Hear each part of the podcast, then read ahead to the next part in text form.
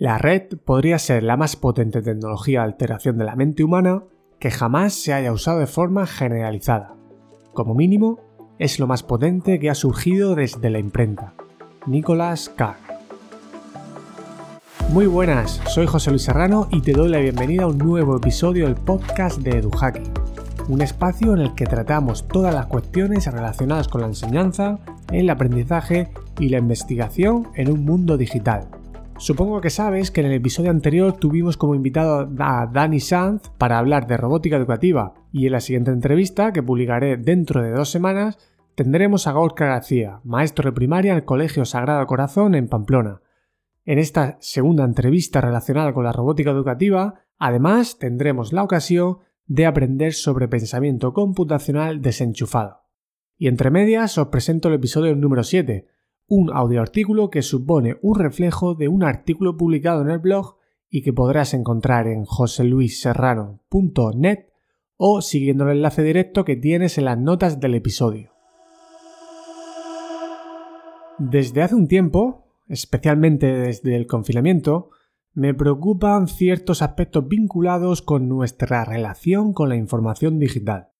El impacto negativo del exceso de información, las noticias falsas, la falta de autocontrol en su consumo, su adicción, los hábitos compulsivos asociados, la ausencia de pensamiento crítico para evaluar correctamente la información o el uso abusivo que las empresas de tecnología hacen para competir por nuestra atención y crear así nuevos deseos y vender más.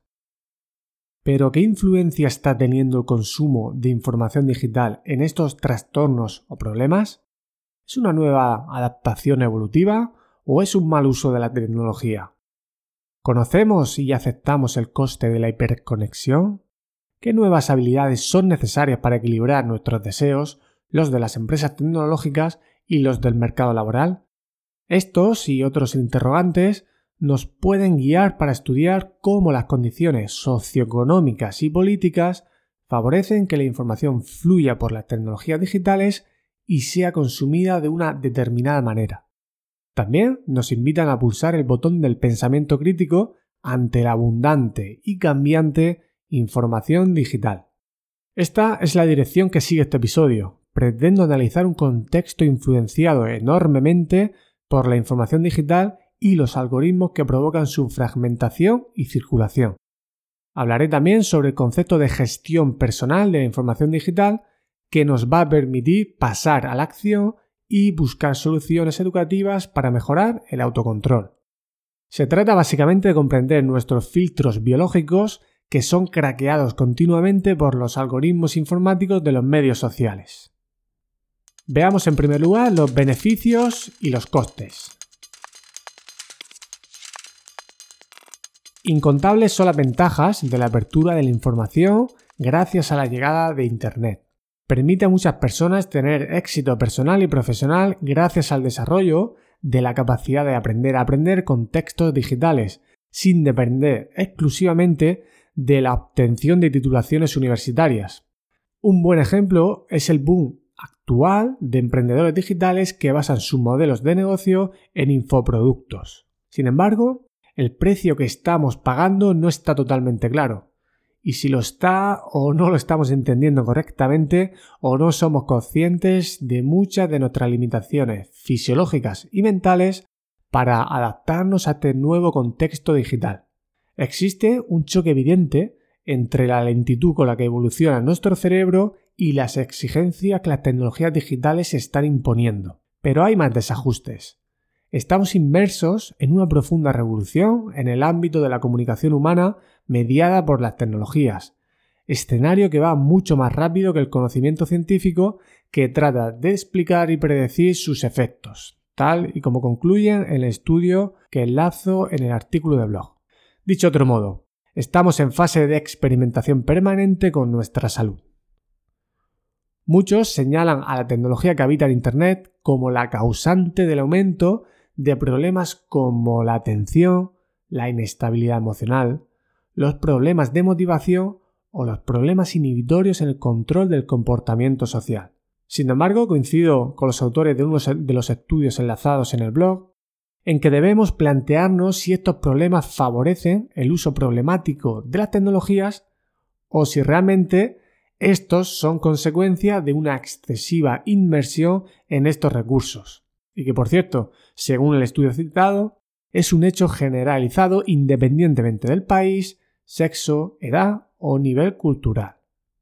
Una de las claves es investigar cómo una persona puede gestionar adecuadamente la información digital. La meta final es ayudar a las personas a que tengan las competencias necesarias para encontrar un mayor equilibrio entre lo digital y presencial. La idea es alejar a las personas de elementos que perjudican seriamente su aprendizaje y estado de salud. Hablamos de ansiedad, depresión, baja productividad, baja capacidad de autorregulación, estrés crónico de bajo grado, insatisfacción personal o aprendizajes superficiales. El reto es encontrar evidencias que ayuden a las personas a lograr sus metas, comunicarse mejor y aprender de forma permanente sin poner en riesgo su salud. No nos encontramos ante nuevos problemas psicopatológicos o patologías sociales y digitales a la altura de una epidemia. Estamos ante un profundo y continuo cambio que requiere soluciones educativas guiadas por evidencias en un contexto complejo y dominado por las empresas tecnológicas. Hablemos ahora del concepto de gestión personal de la información digital.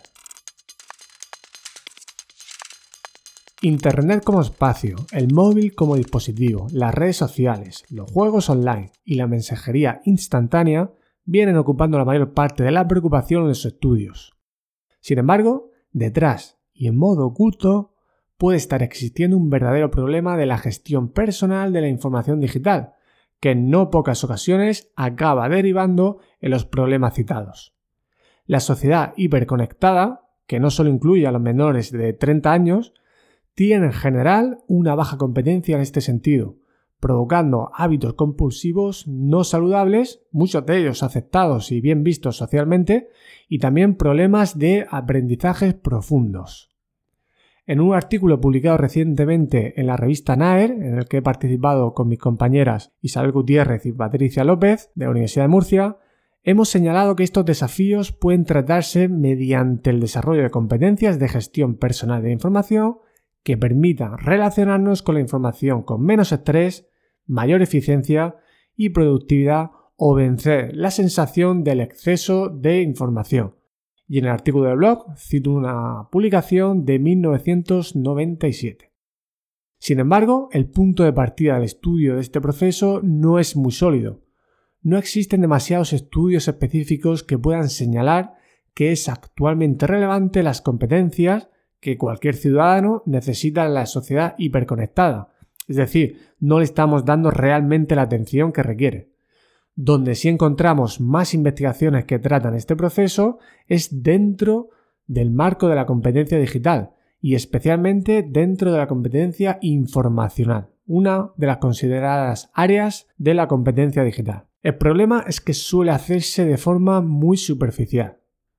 La gestión personal de información digital se podría definir como el conjunto de acciones que una persona realiza para manejar la información digital, que busca, trata y aplica de manera deliberada, eficiente y crítica. Con el fin de profundizar más en esta definición, voy a incluir las siguientes capacidades y habilidades. 1. Búsqueda de información. Y aquí podríamos hablar de planificar el proceso de esa búsqueda, identificando una necesidad, organizando un plan de trabajo de búsqueda, otro procesos incluidos sería localizar, que incluye conocer recursos y estrategias de búsqueda, y finalmente recuperar, que consiste en extraer su valor y almacenar. También hablamos del tratamiento de la información, que sería el punto 2 dentro de esas capacidades y habilidades que mencionaba.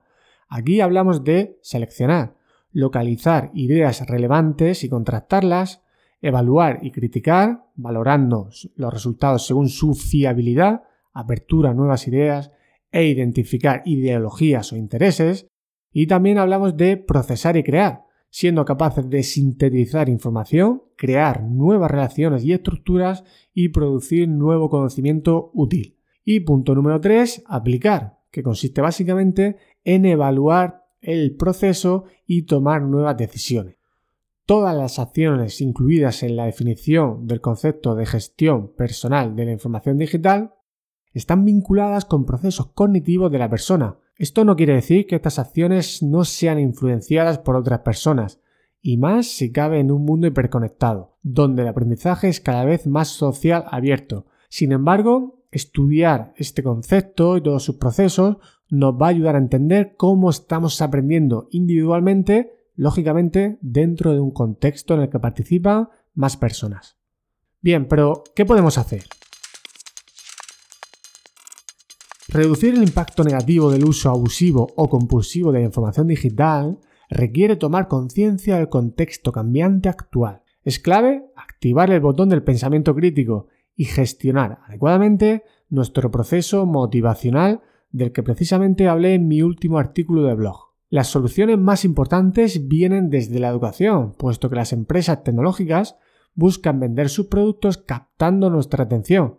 Y el objetivo que ellas tienen no es alfabetizar a la población, como es lógico, sin embargo, mientras recabamos más evidencias y experiencias, podemos pasar a la acción desde dos grandes focos. 1. Optimizar el proceso de búsqueda, selección y evaluación de la información. Y a continuación voy a dejar un total de cuatro estrategias que pueden ser útiles. La primera de ellas es planificar el proceso de búsqueda de información concretando desde el principio qué necesitamos lograr para nuestros objetivos, cuánto tiempo le podemos dedicar, dónde vamos a buscar la información. Es decir, antes de acceder a Internet o buscar en el móvil, tenemos que diseñar un plan, un plan de búsqueda que nos sirva para acotar realmente qué queremos, qué necesitamos y dónde vamos a buscar la información. La segunda estrategia sería seleccionar herramientas de búsqueda que nos puedan asegurar más calidad que los resultados que nos ofrece Google que como sabemos utiliza algoritmos que no buscan filtrar la información según la calidad. Otra estrategia sería delimitar el qué, el cómo, el cuándo y el dónde buscar la información, estrategia muy relacionada con la planificación del proceso de búsqueda. Y finalmente, otra estrategia que he incluido en este punto es diferenciar entre el proceso de selección y el de evaluación de información, es decir, buscamos esa información la, guardamos y posteriormente realizamos el proceso de evaluación. El siguiente gran enfoque que comentaba es el de la gestión de la información desde el equilibrio digital. Algunas estrategias que recomiendo seguir. Priorizar y ajustar expectativas según nuestros valores y circunstancias. Por ejemplo, podemos monitorizar el tiempo y podemos analizar en qué gastamos nuestra limitada atención mientras consumimos información digital. También podemos configurar las notificaciones de nuestros dispositivos, limitar las interrupciones, abandonar, cuando sea posible, la multitarea, planificar las tareas que tenemos que realizar, planificar también un descanso deliberado, no solamente cuando estamos agotados o cuando vamos a dormir. También podemos crear hábitos de desconexión y conexión con los demás, y también realizar ayunos digitales intermitentes, aplicando esta idea que últimamente venimos viendo en el ámbito de la salud y la alimentación en concreto, la nutrición, de concentrar espacios en los que consumimos esa información digital combinándolos con otros espacios en los que nos aislamos completamente de esta información digital y ocupamos nuestro tiempo, nuestra atención en otras actividades. A modo de retos, te lanzo las dos últimas estrategias que te recomiendo seguir, sobre todo para iniciar una reflexión que luego te lleve a adoptar nuevos hábitos para que realmente puedas hacer un uso responsable de la información digital. El primero de ellos es trata de estar 24 horas sin utilizar ningún tipo de medio, móvil, tableta, portátil y televisión. Y entonces reflexiona sobre los efectos de este intento. ¿Sencillo? Pues el 70% de mis estudiantes en los últimos cuatro años no lo ha podido conseguir. Si lo consigues, pregúntate en qué ámbitos te ha afectado más esta desconexión.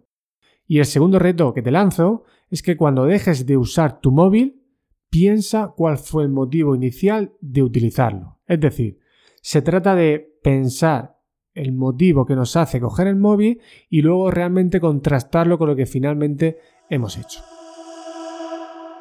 Si te ha parecido interesante este episodio, compártelo de la manera que consideres más apropiada. Muchas gracias por escucharme y seguir el podcast de Duhaki. Cuídate mucho y hasta dentro de dos semanas.